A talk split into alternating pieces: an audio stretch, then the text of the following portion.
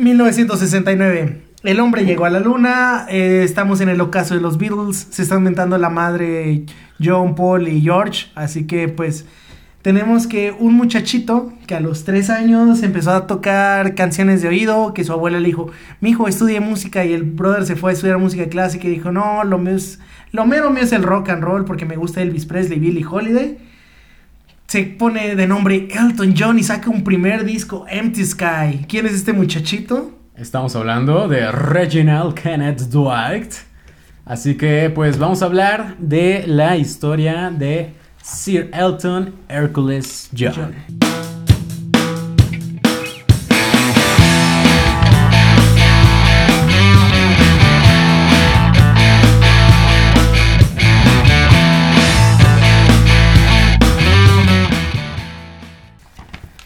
Qué curioso, ¿no? Sir Elton Hercules John, conocido como Elton John, nacido como Reginald Kenneth Dwight, que su nombre en la neta sí es muy inglés. 25 de marzo de 1947, es casi tu tocayo en cumpleaños. Sí, no, pero no manches, es como, nació en los 40.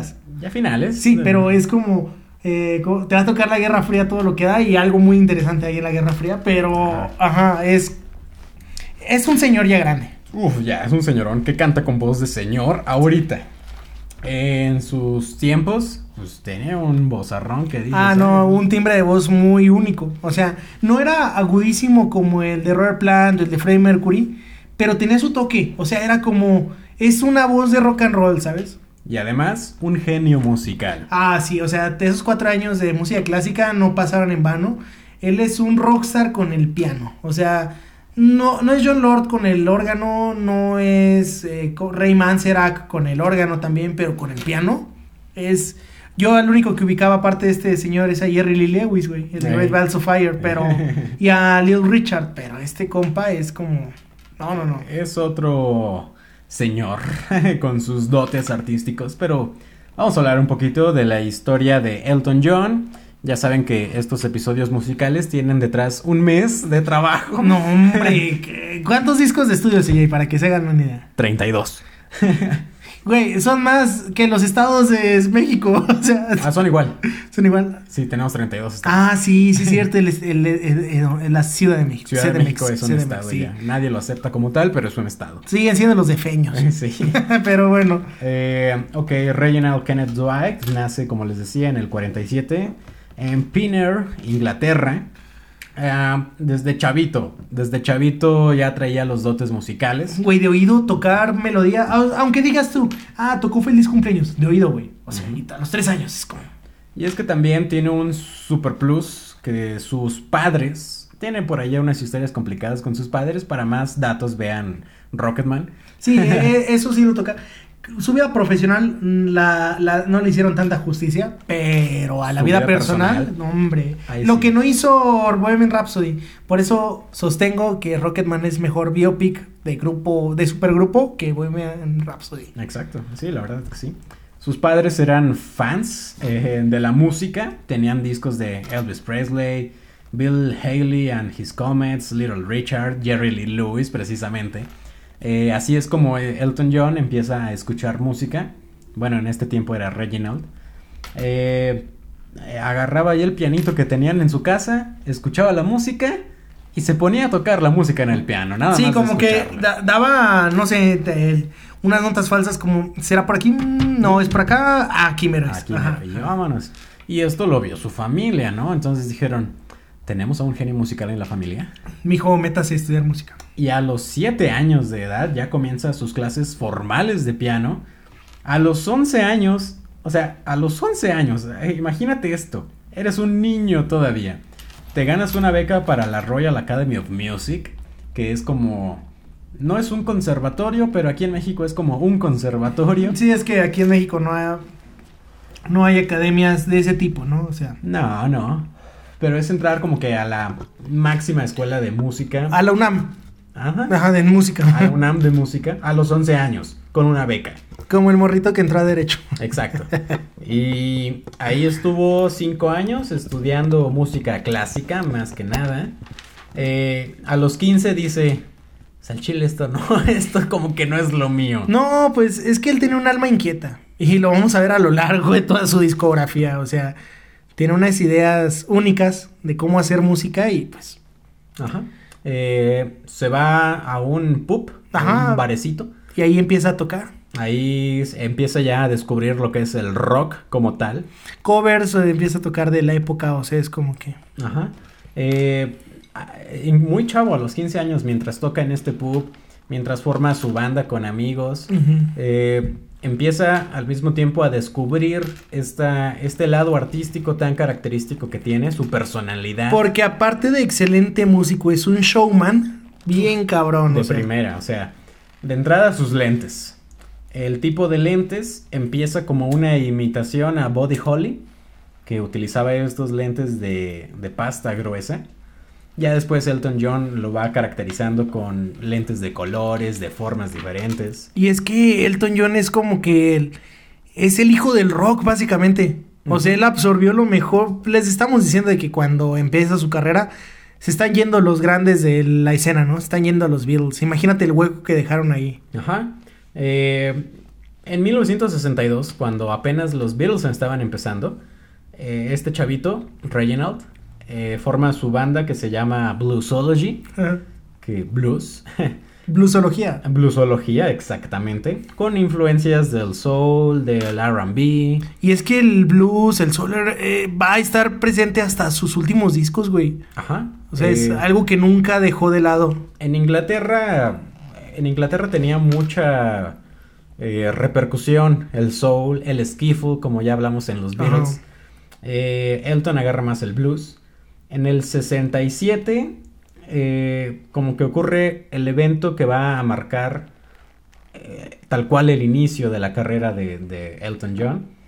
Estaba viendo ahí el periódico y veo un, un anuncio en New Musical Express, una revista que incluso hasta nuestros días se sigue publicando de música, donde pues estaban buscando eh, ¿qué? cantantes, compositores. Pues él responde, pues sobres, yo quiero participar. le entro. invítenme, le entro. Ajá. Eh, pues va, eh, manda su cartita. Ahí conoce a Ray Williams, un productor musical, pues no tan grande, pero que sí le dio como que pie, le dio eh, eh, para empezar en su carrera. Y pues le dice, mira carnalito, tengo estas letras, pues ¿por qué no le pones música, no? Exacto. Incluso si quieres contactar ahí al letrista, pues sobres, estos son sus datos. Se llama Bernie Taupin. Y este es como que grandes. eh, Es como eventos que marcaron la historia del anime, volumen 2. aquí vemos que cuando este par se conoce, empieza algo muy bonito. O sea, una amistad muy chida, un bromance muy bueno para la música. Ajá. De hecho, Bromance tiene todo el derecho a llamarse Bromance. Ajá, sí. Porque es una relación con sus pequeños deslices de odio por allá en los ochentas. Pero Bernie Taupin fue el escritor por excelencia de las canciones de Elton John. Elton John era el, el cantante. Él el era la voz, la voz. Y musicalizaba, porque este compa era poeta. O sea, es como, mira, yo puedo hacer estas letras y todo. Y Elton John es como, dame un piano y al rato hablamos, ¿no? Yo le saco la música. Sí. Esta parte también se toca en Rocketman de una forma no precisa para la historia, pero bonita. Sí. Como que sintetiza todo en sentarse a tomar un café.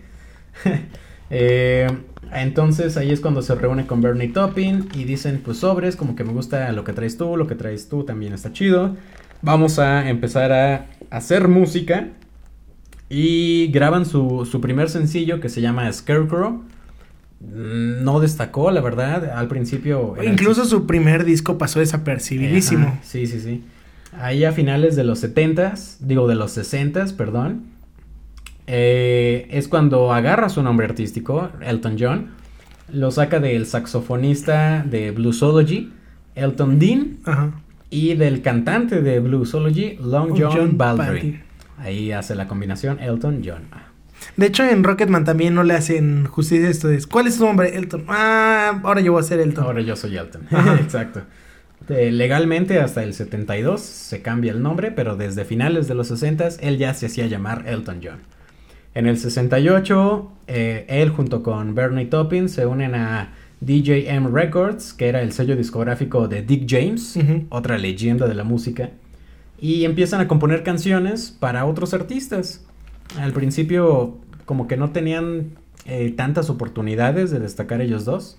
No, pues que cuando se van los Beatles, pues se van los Beatles, pero quedan los Rolling, queda Bowie, quedan eh, artistas de este, de este calibre que tú dices como, ay, güey, o sea, hay espacio, pero ¿qué espacio, no? Ajá.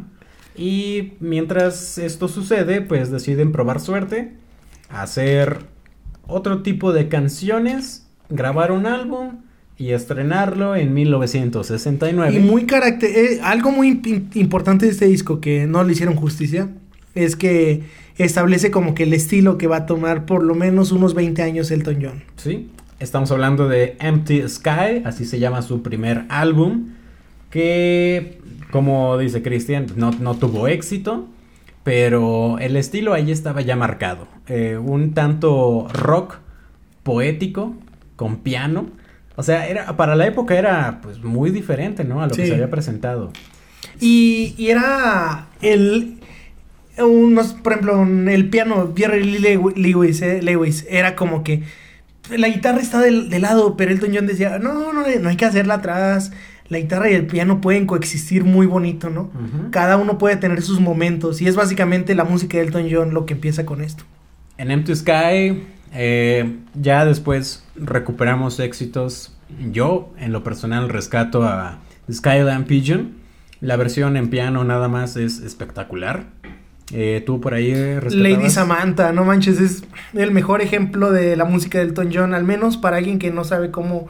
Si no le quieres, si no te quieres ver mainstream y enseñarle Co- Cocodrile Rock, le Ajá. puedes enseñar Lady Samantha y va a decir, ay, güey, trae, este compa trae. Ajá. eh, es que Crocodile Rock, que sale más adelante, es una canción rock, como el nombre lo dice, Ajá. en piano. Pero Elton John no es exclusivamente rock. No, pues ah, más adelante vamos a ver eso, pero fue el primer artista de pop en presentarse en la URSS. Ajá, en la Unión Soviética. Eh, donde ya empieza a, a ser más popular es con su segundo álbum, que pues eh, vaya humildad le pone de título Elton John a, a ese álbum. Eh, aquí lo produjo este Gus Dudgeon, que también era productor de David Bowie. Sí, no manches, había trabajado en el como Space Oddity de David Bowie, o sea, tenemos que verga para que te este um, Iggy Stardust te invite a grabar su disco.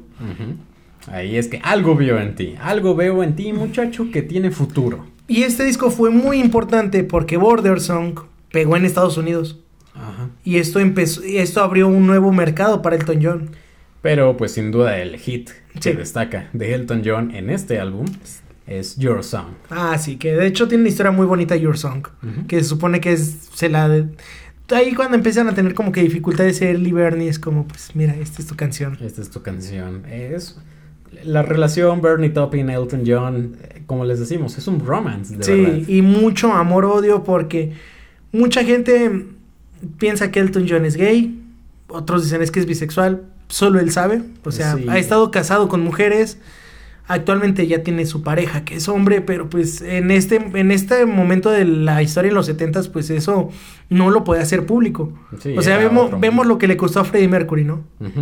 De hecho, pues Freddie Mercury murió en el anonimato de su homosexualidad. Todo Sí. el mundo la conocía. Ajá, sí, pero pues, pues le te dicen es que no te conviene por marketing, no te conviene por estigma social, así que no lo digas. Ajá. Y eh, en el caso de, de Freddie Mercury, pues se, ref- se reflejaba mucho en las canciones de Queen, de vez en cuando, su historia. Y acá Elton John hacía canciones de fuckboy, güey. Ajá, es que él quería ser la estrella de rock. I didn't knew her name. Hay una rola que se llama así, ¿no? O sea, es como... Y caso contrario, Your Song, que es su primer hitazo, pues es una rolita romántica. Sí, o sea, no tiene el sello de que esta canción va a ser para un hombre, para una mujer. Es simplemente amor por otra persona. Ajá. Y ya. Eh, nada, nada en particular. Pero es una muy bonita canción que yo creo que pues junto con Tiny Dancer, junto con Rocketman, es de sus trabajos más reconocidos. Ah, ah, eh, disclaimer, a lo largo de este capítulo van a escuchar hablar de un chingo de canciones, pero es que lamentablemente en el consciente colectivo, solo hay como 10 canciones de Elton John. Ajá. Y eso ya es hablar bastante de un artista. Sí, porque para alguien que tiene 32 álbumes de estudio, que en cada álbum presenta en promedio unas 12 rolas, pues eso hagan matemáticas y a ver cuántas rolitas tiene. Sí.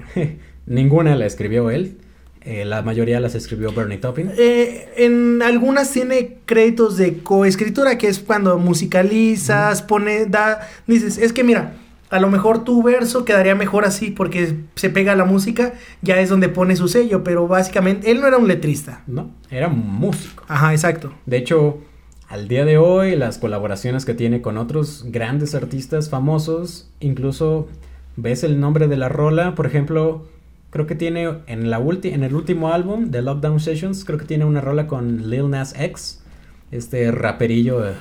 El de Country Road. ajá.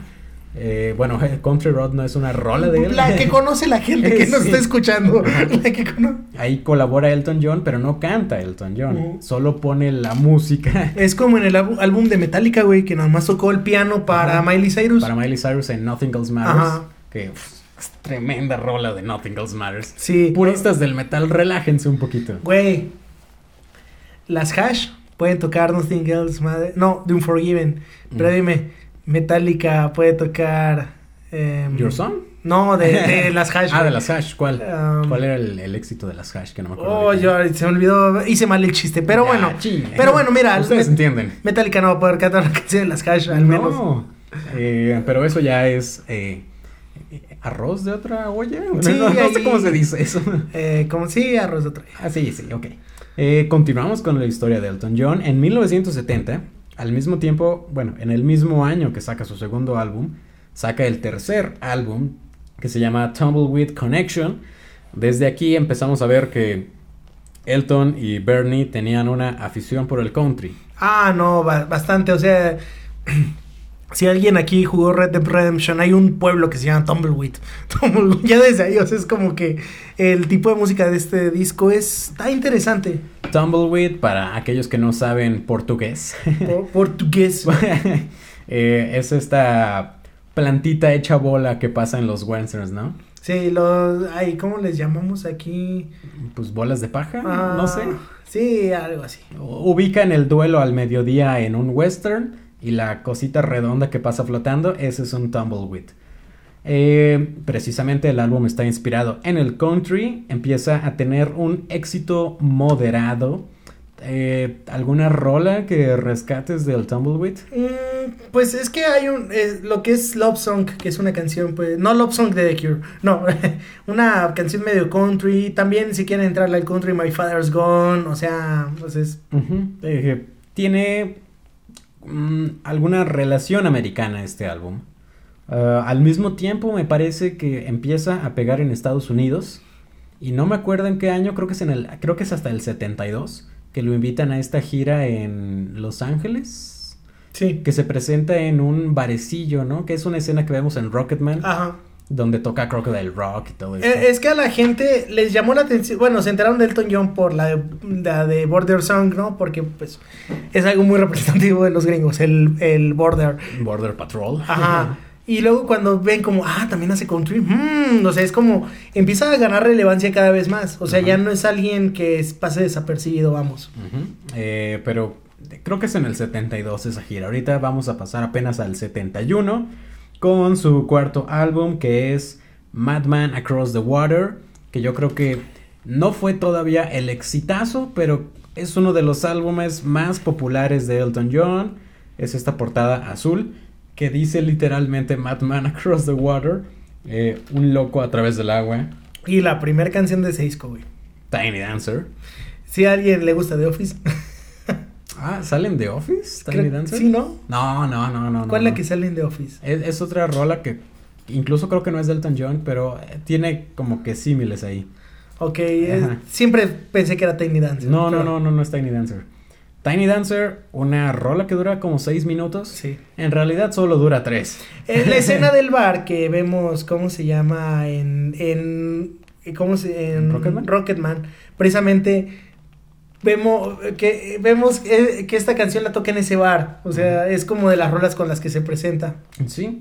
Eh, También Libon es otra rolita que aparece aquí en Madman Across the Water. Eh, pero ya simplemente con mencionar Tiny Dancer es como, ah, ok, ubico a este cuate, ¿no? Sí. Eh, eh, 1972, quinto álbum, otro álbum de sus más grandes éxitos, eh, Honky Chateau, que no sé cómo se pronuncia en inglés, pero significa algo así como Castillo Blanco, pero racista. Sí, es que, eh, de hecho, en el 71, en unas, eh, salió como un mini álbum en vivo que era nada más de sesiones. Le hace un cover a Honky Wo- Woman, Woman de los Rolling Stones. El Honky, pues es una versión, es como para hablar que es de un barrio, de un gueto, vamos.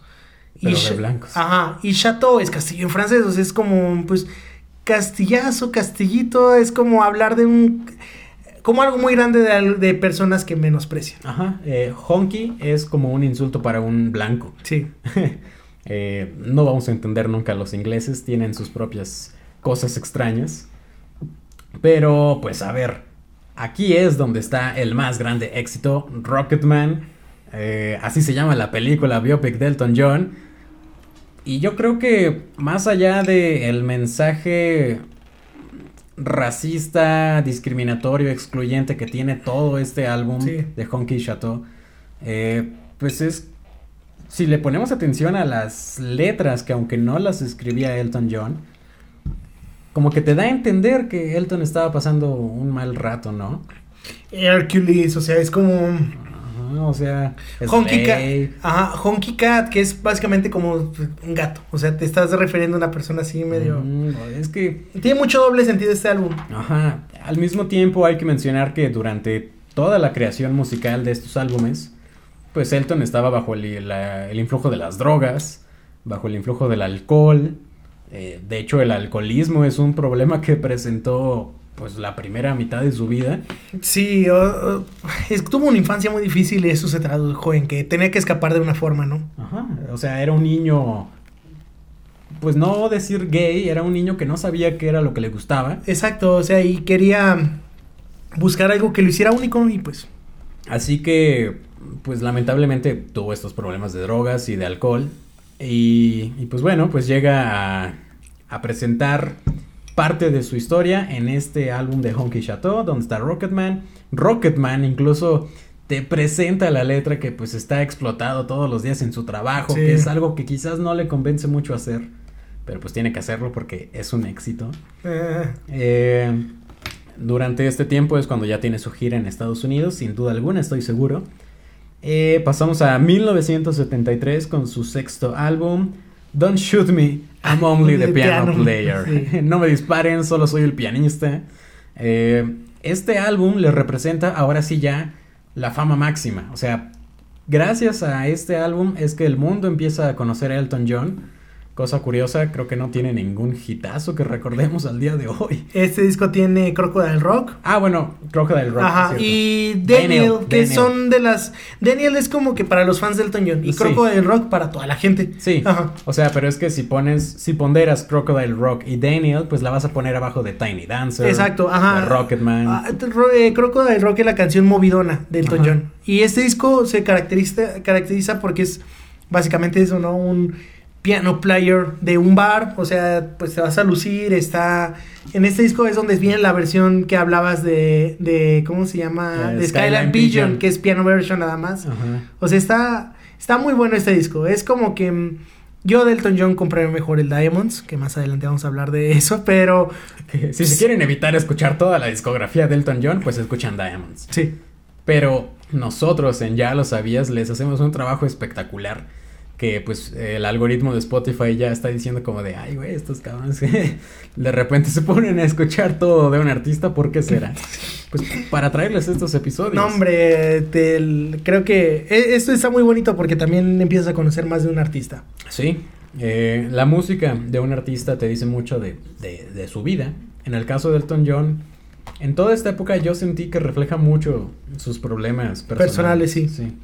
Eh, Don't Shoot Me, I'm Only the Piano Player es su número uno en el mundo, el primer número uno de su carrera. Y pues ya como que el punto máximo que alcanzó. ¿Qué es su disco más famoso este? Di- 1900. Muchos, muchos dicen que es su mejor disco. Ajá. Está en, eh, en el recopilatorio de los 100 álbumes que tienes que escuchar, sí, o sí. Eh, que miren, eh, yo estoy un poco en contra de estos recopilatorios porque obviamente cada año salen discos que... Ay, güey. Pero bueno, para el, no sé, para el 2000, para el de 100 años- álbumes que te debes escuchar, a versión volumen hasta el 2000, este sí está de cajón. 1973, álbum 7, Goodbye Yellow Brick Road, la cúspide de su carrera, éxitos como Benny and the Jets, Uf. Goodbye Yellow Brick Road, que es un rolón. Eh, ¿Alguna opinión en particular de este álbum? Mm, más que nada es como que ya sintetizas todo lo que estuvimos platicando de los álbumes porque ya no está experimentando aquí. Va a seguir experimentando a lo largo de su carrera, pero Ajá. para este punto ya encontró su sonido. Ay, no me acuerdo qué escena es en Rocketman donde utilizan como soundtrack Goodbye Yellow Brick Road. Que es cuando sale de, re- de rehab. Ah, Ah, porque ven las, las baldosas amarillas del mago de Oz y se pone a Ah, caminar sí, sí, así. sí. Antes de cantar la última rola de esa película, que es la de. Ay, güey, ¿cómo? La que está en la playa. Ah, Crocodile Rock. No, no, no, no, la última de la película en Rocketman. I'm still, I'm still standing. Sí, que es su eh, regreso triunfal en los ochentas. Triunfal después de rehabilitarse del alcoholismo. Pero Goodbye Yellow Brick Road, la neta, escúchenla. De, pues una, una referencia, mm, en cierto sentido, pues, que te gusta a El Mago de Oz. Sí, las, el camino de las baldosas amarillas es ahí. Eh, la música es muy buena. Yo creo que más allá de la letra, la música es muy buena. Eh, si al final hacemos un top 5, esta me gusta mucho. Escúchenla. Eh, 1974 hace una colaboración épica en la historia. Sí, no manches. John Lennon. Eh, John Lennon y Elton John se juntan y graban Whatever Gets You Through the Night para el álbum Walls and Bridges de John Lennon. Ajá. Y luego lo invita a su concierto en el Madison Square Ajá. a que cante con él. De hecho, es que John Lennon había hecho una promesa. Sí. Si llega, no me acuerdo a qué cifra era, pero a X cifra de ventas este álbum, voy a cantar con Elton John en Sí. el Madison Square Garden. Lo logra y pues tiene que cumplir. Aparte, pues, imagínense, Elton John es alguien que es su héroe, John Lennon. O sea, el disco que sigue es un tributo claro a los Beatles, pero pues ahorita hablamos. Bueno, este y Captain Fantastic, que son los siguientes dos. Ey, eh, pasemos a el octavo álbum de 1974. Si se fijan en las fechas, o sea, tiene como cinco años de carrera y ya tiene ocho álbumes. Eso también nos explica un poco de la historia de, de Elton. Sí, no, es que la empresa de la música, yo creo que se empezó a aplacar. Es que después de la plaga del glam rock, que decía, ¿somos Poison? No, somos Rat. Aquí sí que somos Choir. O sea, después de eso dijeron, eh, güey, ya hay que dejar de sacar discos cada año, ¿no? Porque también el New Wave era como que One Hit Wonders de. mm, ¿Quién no recuerda a Barbie Girl? O sea, Ah. es como, no. Eh, los artistas empezaron a tomarse tiempo entre cada disco. Ajá. Pero aquí todavía pues vemos Ajá, era la explotación musical de que, eh, güey, es que si quieres seguir vigente, saca un disco y sal de gira. Ajá. Uf, eh, es que aparte, Ajá. las giras. Porque las giras, ¿para qué sirven antes de Spotify? Eran para que la gente conociera tu música. Exacto. Ahorita nada más son para recuperar lo que no ganas en Spotify. Ahorita si quieres que la gente te conozca, pues sacas singles Ajá. en lugar de álbumes. Porque si sacas todo un álbum, va a estar muy difícil. Sí, sacas singles si te quieres arriesgar un EP, pero Ajá. sí, o sea, es como que hoy en día el, el escuchar música, pon- apreciar música es muy complicado, al menos para... Tenemos tanta música a nuestra disposición que tenemos que estar constante así consumiéndola. Ajá. Es. Y tanta música, o sea, ahora es Spotify y ya va a haber alguna recomendación de Spotify. Y Spotify te tuerce, ¿no? Ajá. Por ejemplo, después de esto vas a ver que cada que Elton John saque algo, güey. Eh, eh, vato, aquí está. Ey, yo sé que te gusta el Ton John Ten. Te torcí, ya te torcí. Sí, o sea, sí, sí. Pero ok, volvamos a la línea. 74, octavo álbum, Caribou. Este es mi disco favorito de Elton John. Y es un disco bien underground. O sea, Sí, aquí sí me atrevo a decir que es. como- Yo me sorprendí cuando dijiste, cuando te propuse la idea de hablar de Elton John, me dijiste, pido Caribou. Y yo de, Sí. ok. Ay, no. ok. Ahí te va. Es que, mira, desde empezar del disco, The Bitch is Back es una canción muy movida, te pone de buena. De hecho, sale, creo que es la primera canción Es que sale en la película de ajá. Rocketman. Bueno, Sí. Dixie Lily es una canción country que aquí ya aquí ya afinó todo lo que tenía que hacer en el Tumbleweed Collection. Solo la Prestige Gamón, que hasta la fecha no sé en qué idioma está, parece sueco, danés, eh, Países Bajos, no sé, es... Europa Oriental. Ajá, es, es, algo que te esperaré escuchar en Magical Mystery Tour o en el Sgt. Peppers, o sea, que le decían, oye, güey, ¿qué significa la canción? A veces la música no debe significar algo, ¿no? ¿Sabes? O sea, tienes, tienes que disfrutarla. Stinker es una rola de blues, que es que me recuerda mucho Stinker, güey. ¿Te acuerdas de cuando Drake agarra su guitarra en Drake y Josh y empieza, mi hermano, Josh, ah, tan, tan, eh, Stinker es básicamente ese blues. O sea, voy a hacer dos notas y cantar, dos notas y cantar. Ay, eh, Cold Highway. Bueno, podría seguir hablando de este álbum, pero básicamente para mí es como que cuando empecé a escuchar Elton John, quería escuchar Pinball Wizard porque la yo honestamente no sabía que le había hecho un cover hasta la película porque ahí la conectan con la de eh, Rocketman precisamente en esta escena en la que como que se está ahogando ese pedo no en su casa. ajá eh, Pinball Wizard es una canción que me encanta mucho porque es de The Who cuando descubrí este cover dije oye en qué álbum está ahí ya la portada me llamó la atención Elton John ya peloncito sus lentes grandotes con un animal print y una po es la Power Pose. Power Pose. No, bueno, no es la es que es la de Superman, la Power Pose. Pero este está aquí como que. Sí, con unos pantalonzotes, ¿no? Estoy fajado hasta el ombligo. Este, este álbum es bastante raro, no te lo voy a negar. Sí. Pero como tú decías, es hacer música porque hacer música está chido. Ajá, exacto. Y es, lo, es algo muy bonito de, de Elton John. O sea que se pudo haber. Bueno, todos los artistas se pueden vender en cualquier punto de su carrera pero hay artistas true que, que se pegan de a sus God, chavito. de los God, chavito, que se pegan a sus principios y dicen, ¿sabes qué? Si voy a seguir en ese pedo, voy a seguir porque me gusta hacerlo. Eh, por ejemplo, la rola que mencionaste The Bitch is Back es como que te está diciendo Elton cómo se siente en este momento, ¿eh? la perra está de regreso.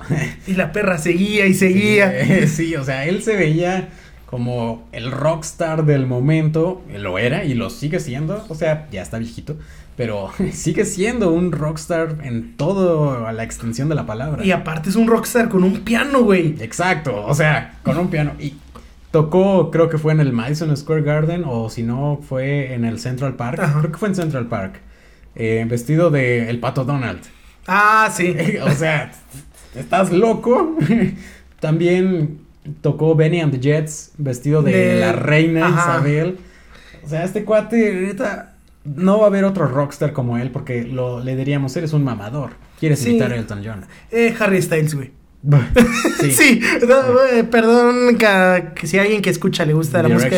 perdón. Sí, o bueno, ya, ya, ya, a mí me gusta Harry Styles solo. Ah, sí, a ah. Watermelon Sugar High, que es un rolón. Pero, pero no podemos negar que es un compa que es como, eh, mírenme, los güeyes de Parcels, eh, mírenme, estamos rompiendo estereotipos de género. Güey, Elton John, eh, David Bowie, eh, Tom Holland. Tom Holland. sí, o sea. Podemos seguir con la lista de gente que, que vivió hace 30 años y es como... Hicieron, eso ya lo hicieron. Sí. Eh, inserte frame de Los Simpson. Esto ya se vio antes. Ajá, exacto. O sea, diría un maestro ahí con dudoso, dudosa reputación de nuestra escuela. No hay nada nuevo bajo el sol. sí, exacto. Eh, en este año en que se estrena Caribou en el 74, precisamente es cuando este Pete Townshend de The Who le dice a Elton John, pues vente, ¿quieres, ¿quieres grabar una rola? Pues Elton, pues sobres. y graban Pinball Wizard para la película Tommy, que es una adaptación de la ópera rock de The Who. Ajá. Eh, la neta no la he visto, pero. No, yo tampoco. Es una joyita del cine de culto. Es como ver The Wall, güey. Yo creo, exacto, exacto, exacto. The Wall al día de hoy hay gente que piensa que son solo videos para roles. Sí. Es una película. y tiene una historia. Y tiene una historia, exactamente. Eh, pasamos a el 75, noveno álbum. Ay, güey. Todavía está haciendo álbumes cada año. Güey, todavía no llevamos ni un tercio de su carrera. Apenas vamos a llegar al tercio. Ay. Captain Fantastic and the Brown Deer Cowboy. Qué buena portada. Ayer fui con, uno de nuestros mecenas, con Luis Fergue, a buscar discos de vinil y vi esta joya. ¿Neta? Sí, ahí lo tenía. no lo compraste? Porque estaba bien pinche caro. Ah, no, se le enseñé a Luis Fergue, pero le digo, mire el arte, o sea, Lo padre de los vinil y de los CDs. Si, si más o menos no te das cuenta, vas a pensar que es un álbum de Iron Maiden. Sí, güey, ajá, sin pedos, Sí. sin pedos, o sea, o una pintura de Bosco, güey. Eh, ¿Sí? Exacto, exacto. Sí. El Capitán Fantástico y el vaquero café sucio. O sea- Que mira, que aquí en México tenemos Memorex Commander y el corazón atómico de la Vía Láctea. Pero- Este álbum es autobiográfico en cierto sentido. Eh, las rolas las sigue escribiendo Bernie Taupin, pero ahí es más como Elton le dijo a Bernie, pues escribe acerca de mi vida, ¿no? Sí, o sea, tú me conoces desde hace más de 10 años, o sea. Y de hecho tiene una rola que se llama Someone Saved My Life Tonight, que es en honor a su esposa, A su primera esposa. a su primera esposa, bueno, a su única esposa, que ahorita no me acuerdo cómo se llama, ahorita les digo cómo se llama porque... Todo Eh, eso es de eh, Sí, todo esto es de Elton John, la neta. Eh, estoy, estoy revisando mis apuntes. Y Elton John estuvo casado precisamente en esta época con una señorita llamada... eh, ¿Kiki Dee? No, no, o sea, todo el mundo quería que Ah, se ok. casara con Kiki Dee, pero no. Se casó con Renate Blowell. Renate Blowell fue su esposa. Hasta los ochentas, pero creo que esta rola se la dedicó a ella antes. Ok. O sea, vemos los pedos que tiene. Vemos los pedos que tiene Elton John en que no se decidía qué me gusta. Me gustan los hombres, me gustan las mujeres. Pues voy a intentar con los dos. A ver, a ver qué pega. Me gustan las berenjenas o los duraznos. Exacto, no, no nos estamos burlando de nadie, por no, favor, nadie saque no, esto pues, de contexto. eh, no, no. Eh, simplemente es alguien que por su época no puede decidir para dónde ir. Y es algo totalmente normal y hoy en día es como, eh, bro, eres bisexual, tienes más oportunidades. Guau. sí, es- Sí, afortunadamente hoy en día esta liberación sexual ya pues es más comprensible, ¿no? En su en su totalidad. Pero ¿quieres rescatar alguna rola de Captain Fantastic and the Brown Deer Ah, Cowboy? sí, claro que sí. Pero es que la, la bronca de aventarte como en dos semanas la discografía En un mes, güey, hace un mes que te dije. es que no tenemos tanto. Mira, por ejemplo, esa, la de Someone la de Save My Life Tonight. Y el cover de Losing the Sky with Di- Diamonds, eh, que está muy chido porque, Exacto. pues, o sea, es como. Ya habíamos visto, ha hecho varios covers. Entre su lista, pues, tiene este Pinball Wizard, Honky Tonk Woman, Johnny B. Good, o sea, tiene un buen de covers que ha hecho. Y mm, tiene algunos covers que incluso no salen en álbumes, salen en singles. Exacto, porque Elton John, si pa' algo le sabe, Es hacer música para todos lados. y a los singles, güey. Ya, singles. Eh, pasamos a. Nos quedamos en el 75, mejor dicho. Álbum número 10. Rock of the Westies. El rock de, del oriente, ¿no? Digo, de, de. West, Western, del. West, no, sí, del No, oriente, ¿no? ajá. West, porque si no- Poniente. Del, no, del oriente. West East. West East. Ah, no, sí, del poniente. Ajá. Tienes toda la Ajá. razón, Cristian, corrijo. Porque vi Game of Thrones con, con subtítulos y sí. Westeros. Westeros le decían poniente. Poniente. sí. Ok. Eh, este álbum, como el título lo dice, está orientado al rock. Eh, y pues yo aquí solo apunté una rola que me gustó que fue Island Girl. Está chida. O sea, es que todo el álbum es muy parecido. Eh, no sé si ya lo dije en este episodio, pero te lo estaba platicando hace rato. Elton John es alguien más de singles, de hits, que, que de álbumes. Ah, no, bastante. Ah, yo de este álbum la que me gustó fue Dan Dare, Pilot of the Future. Está, tiene un toque muy chido. Es, es rock, tal cual, pero con piano. Eso. Eh, en este mismo año, en el 75, recibe su estrella en el Hollywood Walk of Fame. O sea, tenía seis años de carrera y el tipo ya tenía su estrella en el Paseo de la Fama de Hollywood. Ay, güey. Eso, eso te habla mucho de- del éxito que consiguió Elton John. No, y bastante, o sea, para que... Ay, bueno. Eh, bueno, 1976, álbum 11, Blue. ¿Qué? Blue Moves. Eh, en, esta, en este álbum me gusta Sorry Seems to Be the Hardest Word. Eh, o sea, el álbum no me gusta en sí. De hecho, es un álbum que puedes escuchar, no es, o sea, no, bueno, cada artista cuando escoge el orden de sus canciones, él le ve un sentido. Como audiencia podemos torcerlo de vez en cuando, ver como, ah, es que quería decir esto. Pero este álbum, güey, no manches, lo puedes ver así en shuffle Y es lo mismo, bueno, no, por ejemplo, a mí me gustó mucho la de Theme from a Non-Existent TV Series, Mm. porque es algo que yo me imaginé en varias series, güey. O sea, pones eso y no sé, le pones el intro de, a lo mejor de Friends, güey, queda perfecto. Le pones el intro de Seinfeld, queda perfecto. Le puedo, o sea, es como... Bueno, Seinfeld no tiene intro. No, pero, o sea, imagínate si fuera como Friends que haces una recopilación de escenas. Ajá. Puedes hacer un fake intro con esta canción, güey. Sí. Eh, te digo, en general, Blue Moves no, no me gusta mucho. Creo que a partir de este álbum. Es el declive. Ajá. A partir de este álbum ya no me gustaron los álbumes de Elton John. No, salvo ahí con I'm Still Standing que dice, eh, güey. Pero es una rola. Ajá, no que, es el álbum. exacto, pero hasta ahí es cuando empezamos a recordar bien, bien a quién era este. Bueno, si te pones a verlo discográficamente, dices como, ah, aquí es Reginald. Me imagino que era cuando estaba pasando sus peores años del alcoholismo. Sí, sí, no, porque a- alcoholismo, presión de las disqueras, presión de, pues, de sus compas, o sea, para este punto ya es amigo así íntimo, va a los cumpleaños de los hijos de Gianni Versace. Ah, sí, Versace de, era su compa. Sí, sí, de, de Lady D. Se, se le murieron los dos el mismo año. Güey, ajá, más adelante vamos a ver esa música herramienta, Ajá. pero aquí vemos que pues siendo alguien que tiene tantos amigos, puede estar tan solo, que es algo que hacen ver en Eh, Rocketman. sí, exacto, exacto. Era una persona tan amigable, tan popular. Porque tenemos otros músicos más introvertidos como Keith Richards, como Brian May. Brian May es físico, o sea, es, Sí, sí. es muy introvertido, pero este compa, todos lo ubicaban, todos. Y es como él se sentía solo, se sentía vacío, porque incluso es sin Bernie perdía brújula. Ajá, de hecho, en la película hacen mucho hincapié. De hecho, la película es más como una introversión a Elton John. De que no se quería, ¿no? O sea, por eso el single de esta, de esta película se llama eh, I Will Love Me Again. Ajá. Eh, me, me amaré a mí mismo otra vez. El cierre de la película es que su niño abraza a su versión adulta. Ajá. O sea, ahí el mensaje está ahí. Sí, o sea, es, es, es esto. Vemos que. Ay, es que ser músico profesional de este calibre debe estar muy cabrón. O sea, eh, por todo lo que espera la gente y tus representantes y todo de ti. O sea, Y- si para nosotros fue difícil escuchar su música. Güey, Ahora imagínate. los Bills tuvieron un tercio del tiempo de carrera de este compa. No, no, no estoy comparando que uno sea mejor que el otro. No pero yo, pero yo me refiero a. Yo estoy seguro, estoy totalmente. Esto sí lo digo sin pelos en la lengua. Que a los niveles de fama que John Lennon solo, John Lennon, no los Beatles, hago hincapié, llegó, sin pedos Elton John también llegó. Y si Elton John dijo un día, fuck it, o sea, ya. Sí, o sea. Ajá, y Elton John aguantó, aguantó vara, o sea, es como, voy a seguir haciendo esto, voy a seguir componiendo. Las canciones no, no son conocidas, pero no son malas, o sea, son buen... Decimos que no nos gustó porque es algo que no esperaríamos de Elton No John. porque sea malo, Exacto. es porque es diferente. Sí, porque ya estamos viendo de que incluso varias se parecen.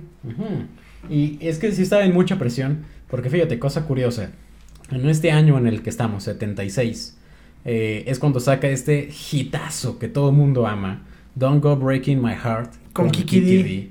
que, o sea, es una rola que le escuchas y te pone feliz, y, y- y la- y la, la letra como que quizás no está tan feliz, pero la rola sí.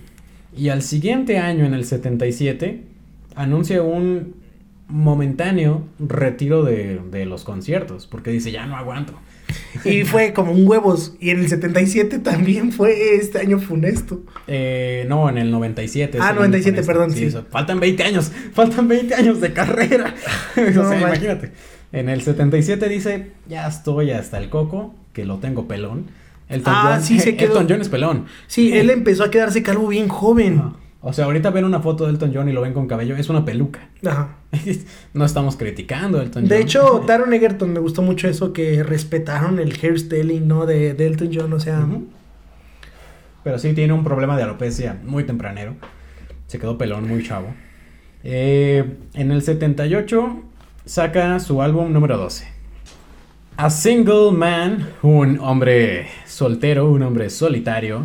Álbum del 78. Aquí qué- estrena. Qué, portada, aparte de traer unos taconzotes. Sí, o sea, la portada está imponente, pero insistimos, inicia desde hace rato el declive de Elton John.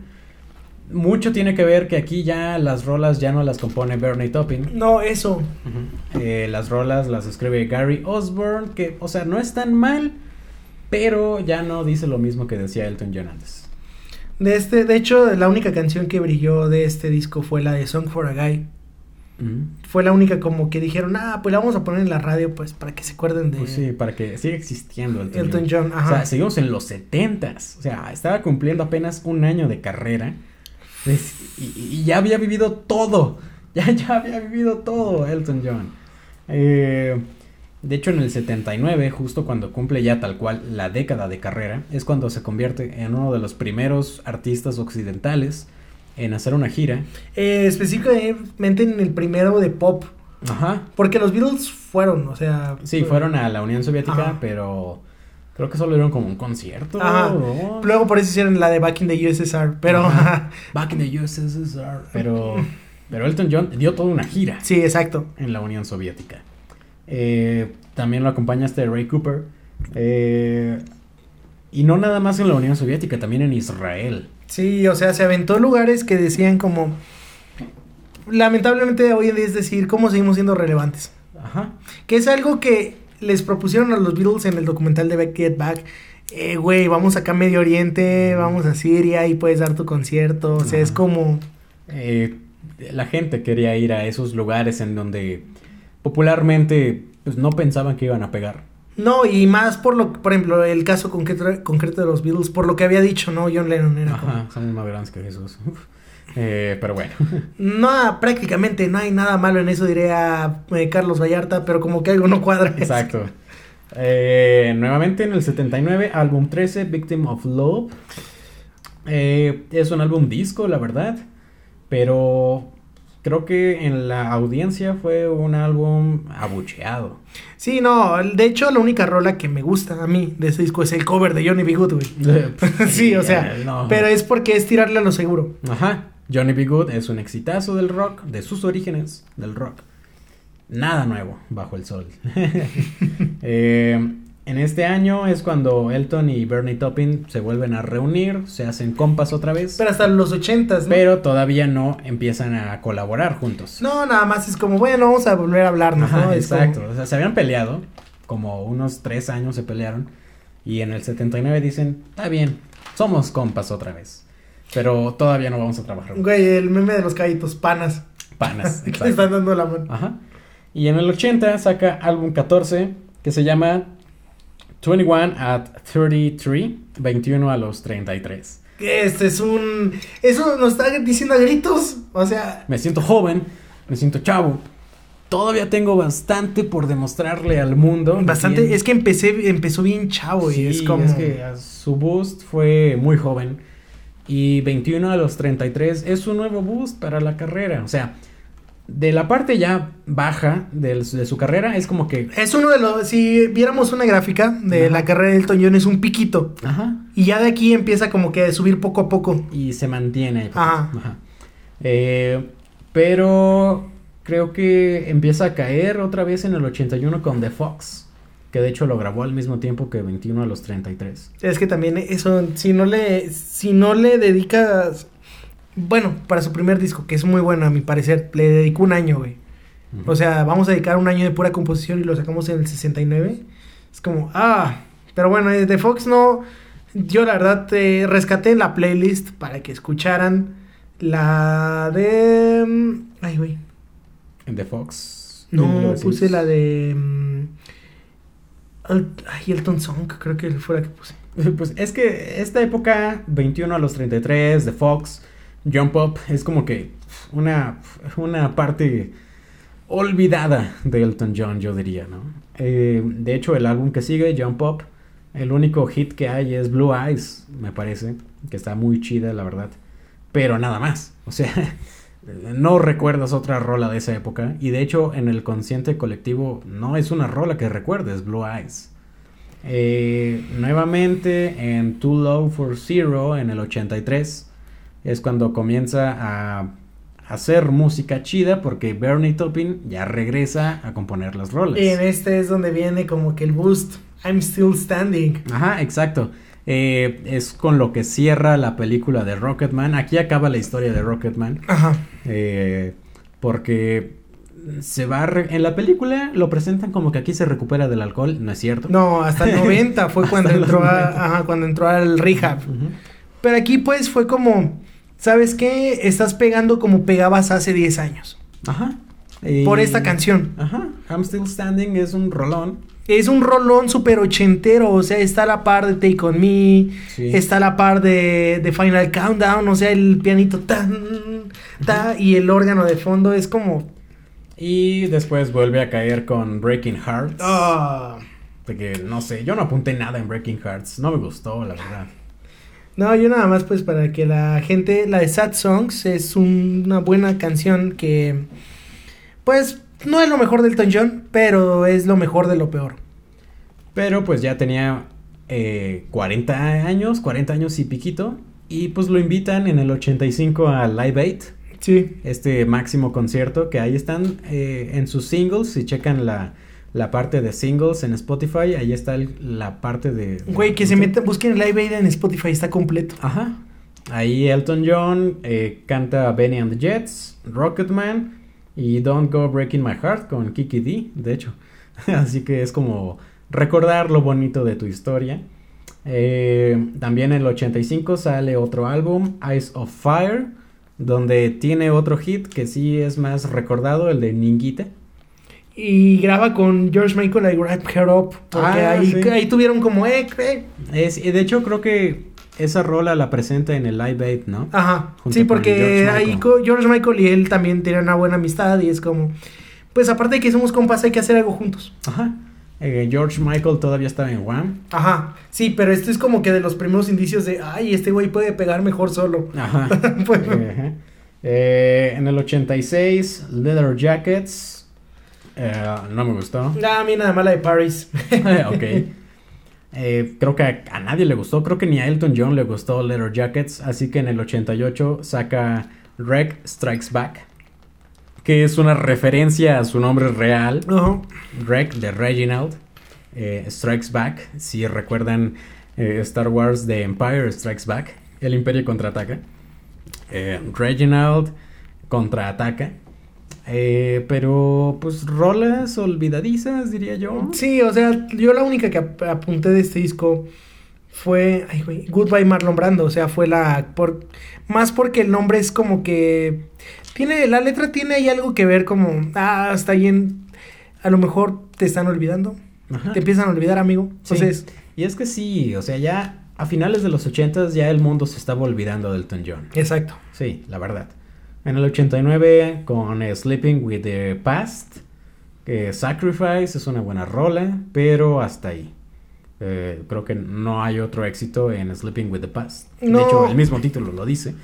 Sí, de hecho, el, el Sleeping with the Past, lo único que ap- apun- apuntó, de, la única canción que pegó de digo- disco fue Sacrifice para las Tier List, ¿no? O sea, es como, tenemos que considerar a Elton John por su trayectoria, Sacrifice como que la mejor cancioncita de este disco, así que pues va, va a pegar, ¿no? O sea, incluso las, la radio le empieza a promocionar para que sea la que ubiques de este disco. Y aquí es donde dice, ok, ya fue bastante del alcohol, bastante de las drogas. Voy a hacer un álbum completamente sobrio. Este va a ser el álbum. Y de hecho así es como le pone, The One. El, el chido, ¿no? O sea, no hay como. No hay como una traducción tal cual al español para decir The One. No significa el uno, como muchos podrían pensar que es la traducción literal. Es como este. Sí. Este es el álbum que hago completamente sobrio. A partir de aquí voy a corregir mi vida. Y pues, pues ya, ¿no? O sea, no sé, creo que a partir de aquí es cuando le comienza a cambiar la voz. A creo. mí, me, a mí me encanta de este disco Runaway Train eh, con Eric Clapton porque Ah, sí. Eric Clapton estaba pasando por un momento interesante en su carrera también de que es que en los 80 sí Eric Clapton nadie lo recuerda, lamentablemente. Si no es hasta su Unplugged, que es como, ay güey, sigues... ¿Sigue estando vivo? Ajá, eh, tú eres el de Sunshine of Your Love, ¿verdad? Sí, tú eres el de Cream. Ah, tú tocabas en The Yardbirds, sí, también. Tocabas en The Kings, también. O sea, es como... Ahora yo solo participo con otros artistas. Sí, ajá, o sea, es como después de mi Unplugged, el próximo disco chingón que voy a tener es porque voy a invitar a BB King, pero falta un chingo para eso, así que Eh, que es más o menos lo que le pasó a Elton John. O sea, Sí. ahora yo solo participo con otros artistas. no estamos denigrando la carrera. De hecho, el, eh, güey, el del 93, o sea que tenemos duets.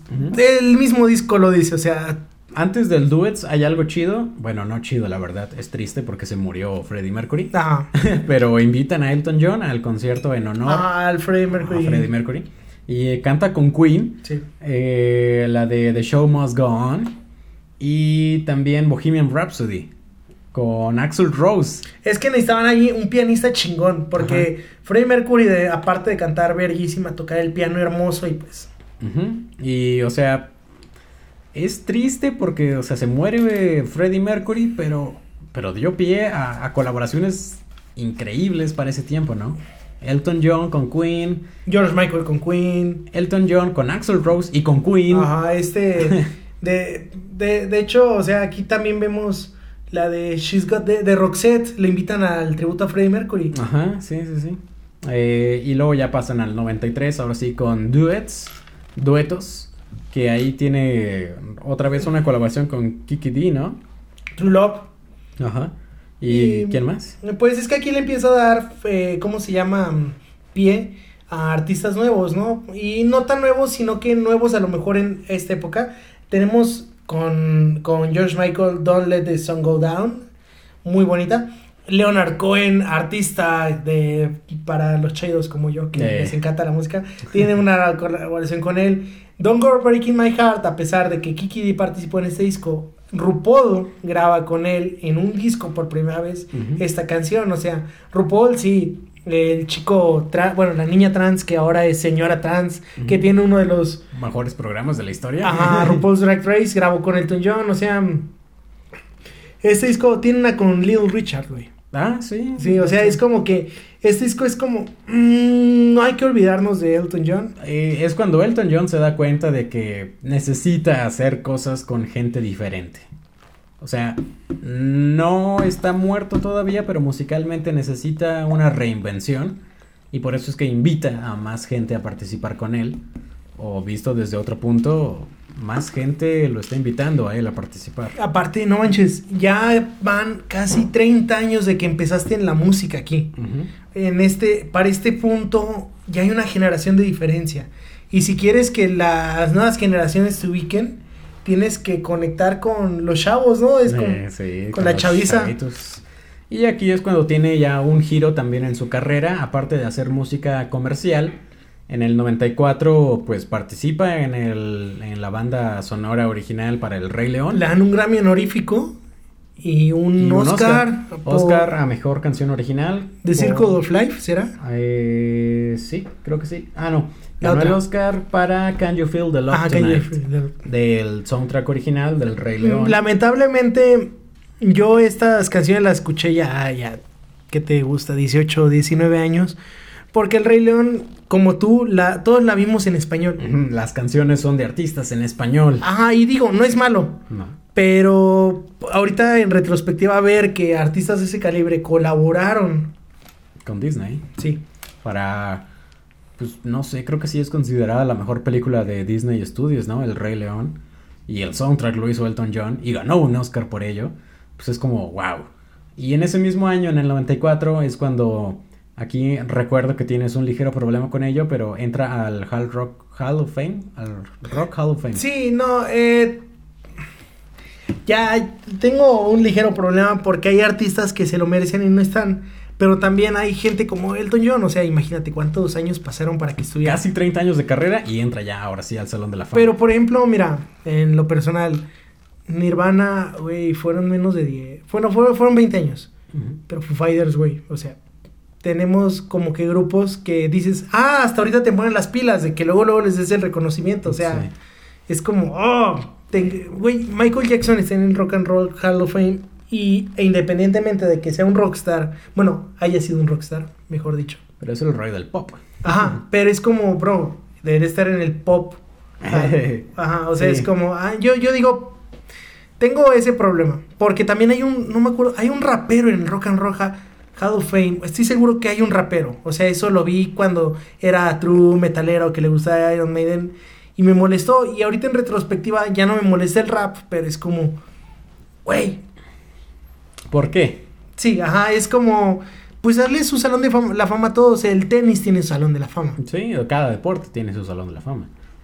Eh, vamos a pasar al álbum 25, o sea, pues estén conscientes de que aquí ya van 25 álbumes. En el 95, Made in England. Eh, no apunté ninguna rola. Este disco me mama, güey, porque todas las rolas, bueno, salvo una, son de una sola palabra. Ay, ok. Please, man, lies. Ah, sí, Belfast. Ajá. No había notado eso. Sí, es algo muy chistoso, ¿no? Porque es como me voy a poner minimalista, incluso la cara de la cara, ah, de- en la portada ya vemos a Elton John viejito. Sí. La verdad. Sí, o sea, no tiene mucha diferencia como lo veremos hoy en día. Ajá. El Botox lo ha mantenido bien. Y la peluca. Ah, sí. Insistimos, es una peluca. si se quita la peluca, Elton John está peloncito. y en el 96, aquí voy a apuntar un single que me gusta mucho, Live Like Horses, con Luciano Pavarotti. Qué rolón es Live Like Horses. No, nosotros no valoramos lamentablemente la potencia vocal de un artista hasta que lo vemos con un artista más cabrón. Luciano Pavarotti a lo mejor no es un rockstar conocido de la talla de Elton John. No, porque pues es operístico. Exacto, ese es más limitado, pero su potencia, no mames. Sí, o sea, Elton John cantando del tú al tú con Luciano Pavarotti. Sí. Ay, güey, cuidado. Eh, chequen este single, está en Spotify. Después, en el 97, viene un año trágico, asesinan a Versace, que era amigo íntimo de Elton John. Y asesinan que diga, tiene un que accidente diga, de carro Lady D. Ajá, la princesa Diana de Le Gales. hicieron un Jeffrey Epstein. Ep- Epstein.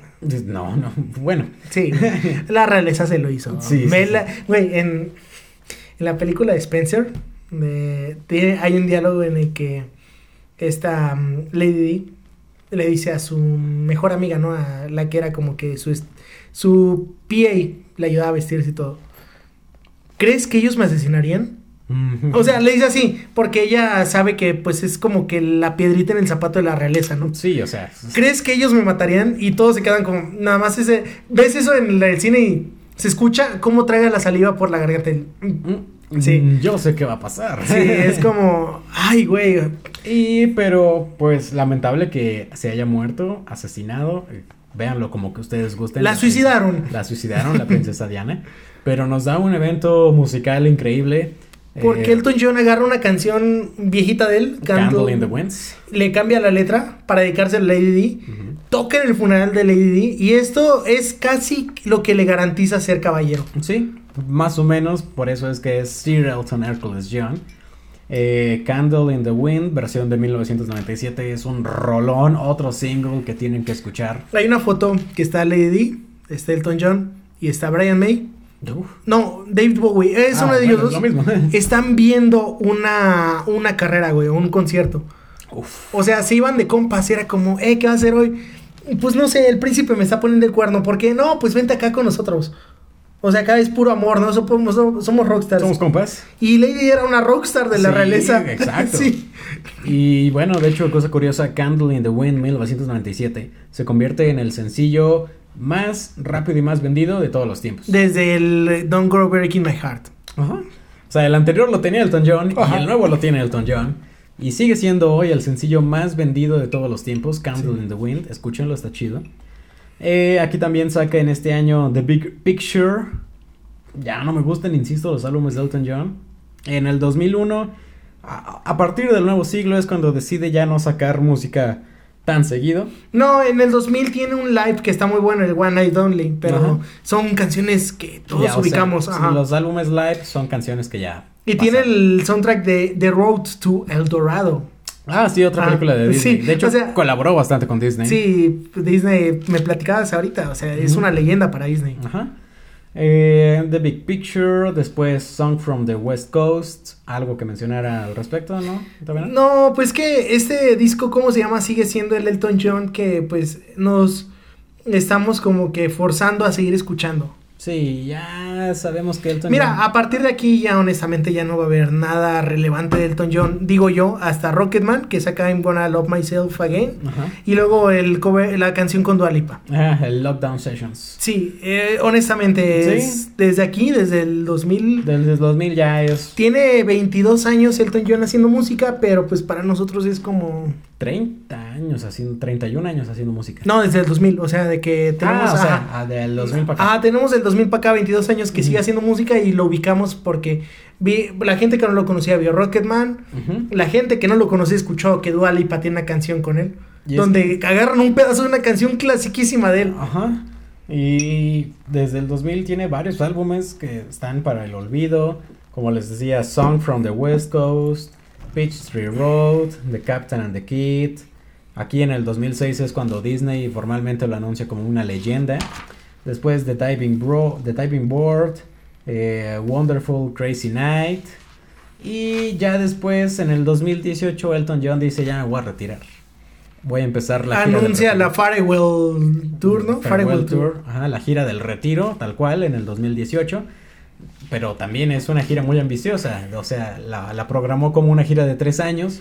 Se le atravesó el COVID en medio. Entonces es apenas la semana pasada es que retomó esta gira. La tuvo que cancelar porque le dio COVID. Ah, sí, Elton John. De hecho, no sé si te acuerdas, güey, cuando ganó el Oscar por la Gonna Love Myself Tonight. El compa estaba tose y tose en la entrevista.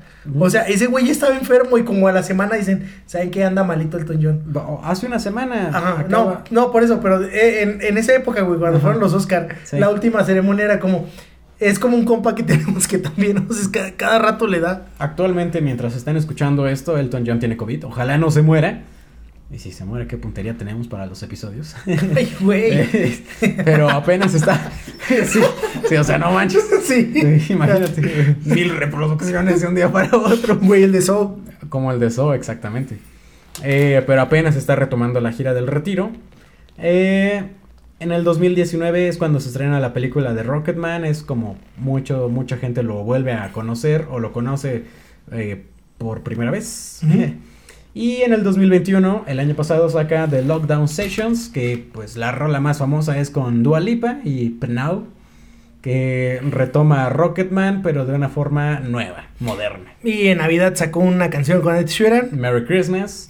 Sí, le, le- me, me mama que se llama Sausage Rolls for Everyone, que es como ro- ro- rollos de salchicha para todos, Pues sí. de salchichón, y es como, ay, güey, Ya Elton John ya se toma su carrera artística como un chiste, o sea, honestamente. Él ya no necesita nada. No, él ya hizo todo lo que tenía que Y hacer. si quieren conocerlo, escuchen Diamond. Ujú. Diamond es su recopilatorio por excelencia. Son en Spotify está la versión deluxe, tres discos con sus mejores éxitos, escúchenlo. Eh, como nosotros tratamos de centrarnos más en la vida artística que en la vida personal, pero bueno, no hay que dejar de mencionar que fue una persona muy atormentada por sus propios fantasmas, estuvo casado con una mujer, tuvo una relación tóxica con su representante, como se ve en la película. Y ya en este nuevo siglo es cuando empieza a aceptar más su homosexualidad. Eh, tiene una unión civil con este cuate que se llama eh, David Furnish. Ya tienen un hijo, Ya tienen dos hijos. dos hijos, ah, ok. Eh, ya están casados ahora sí, formalmente. Y sí, tienen dos hijos. Zachary Jackson Levon Furnish John. Ay, güey. Y Elijah Joseph Daniel Furnish John. Los dos fueron por gestación subrogada. Es más bonito decir eso que... Rentar un vientre, rentar un vientre. Díganlo gestación subrogada, por favor. Eh, y bueno, pues esa es la vida de Elton John. Eh, nada más para que se calen, chequen. Es un artista con más de 4000 conciertos en toda su carrera artística. Ha vendido más de 300 mil copias de discos, o sea, es uno de los que más ha vendido al lado de The Beatles, al lado de Queen, al lado de Michael Jackson. Él tiene uno, es, tiene hasta la fecha el Goodbye Yellow Bricks, es el disco más vendido en los en, eh, UK, en allá en, ajá, en Reino Unido. Y es el tercer artista más escuchado en Estados Unidos, abajo de The Beatles y de Elvis. Wow. Ya, con sí, eso. sí, o sea, eh, hay que honor a quien honor merece. Elton John es una persona que ha tenido una carrera peculiar. Sí. Sin embargo, o ergo, es, es alguien que pues merece todo nuestro respeto. Es un Admiración. Sí, bastante. O sea, si tienen la oportunidad de ver Rocketman, les va a sintetizar un poco, al menos musicalmente, los éxitos. Sí, no es muy precisa históricamente. No, pero van a conocer mucho de su vida personal. Ajá. Van en- les va a ayudar a entenderlo. Sí. Aparte, Taron Egerton hace una actuación. Mira, Rami Malek, no tengo nada contra ti. Pero Taron Egerton se llevó, se dijo, güey, tengo que hacer la actuación de mi vida, aquí va. Es que Taron Egerton sí cantó. Sí, eso, por eso dijo. Sí. O sea, mira, Annette, Adam Driver cantó, así que. Ah, ok. Y Andrew Garfield estuvo un año aprendiendo para Tic Tic Boom, o sea. Eh, Estamos viendo la mejor época. Sí. Todo el mundo dice eso, ¿no? Sí. Pero por favor, aprecien el trabajo que le ponemos a estos episodios. No va a haber un episodio musical hasta dentro de un mes. Porque No, necesitamos. no, y estudiar al menos yo creo que en fácil seis meses uno tan largo, güey. Sí. Porque traemos una onda de, mm, ¿sabes qué? Vamos a entrarle a... Yo, yo, después de posible spoiler, puede que sea de The Strokes el siguiente, pero eh, estábamos hablando de hablar de artistas nuevos, ¿no? Habíamos hablado de Queen, de The Beatles, de Pink Floyd, de Deep Purple. Dijimos, hay que regresar a Back to Basics. Ajá. y aquí está Elton John. Kilométrica carrera. Sí, o sea, igual eh, al siguiente les digo, muy probablemente sea The Strokes, pero pues... ahí- Aceptado. Sí, eh, pero espérenlo para finales de febrero. Ah, no, fácil, porque ahí se vienen las nominaciones del Oscar y tenemos Ajá. más chamba. Tenemos películas románticas. Ay, güey, es mi mes, cabrón. Es tu mes, Sí, Cristian. sí, sí, De hecho, ya. ya. la próxima semana ya empezamos con eh, Febrero del Amor. Ahí probablemente tenga, si tienen alguna película romántica que les gustaría escuchar, díganos y pues yo la veo, voy a llorar, litro de nieve y ya cuando ande bien le voy a decir todo mormado. eh, Sigue. Esta Oh, sí, sí. Exacto, así que se vienen recomendaciones amorosas. Quizás decepciones, quizás no, quién sabe, ya está muy eh, quemado. Está muy quemado. Mira, febrero es un mes bueno. Así que, pues yo creo que febrero, si volvemos a hacer un, algo como lo que hicimos con Luis Fer y Memo, Ey, se arma. sí, desde casita, porque hay que ser responsables. No, sí, o sea, sí, sí. sí. Y bueno, pues eso fue todo en esta agradable noche, día, mañana, tarde, donde sea que lo estén escuchando. Nos vemos la próxima semana donde sigue. En Ya lo sabías. Adiós, producción.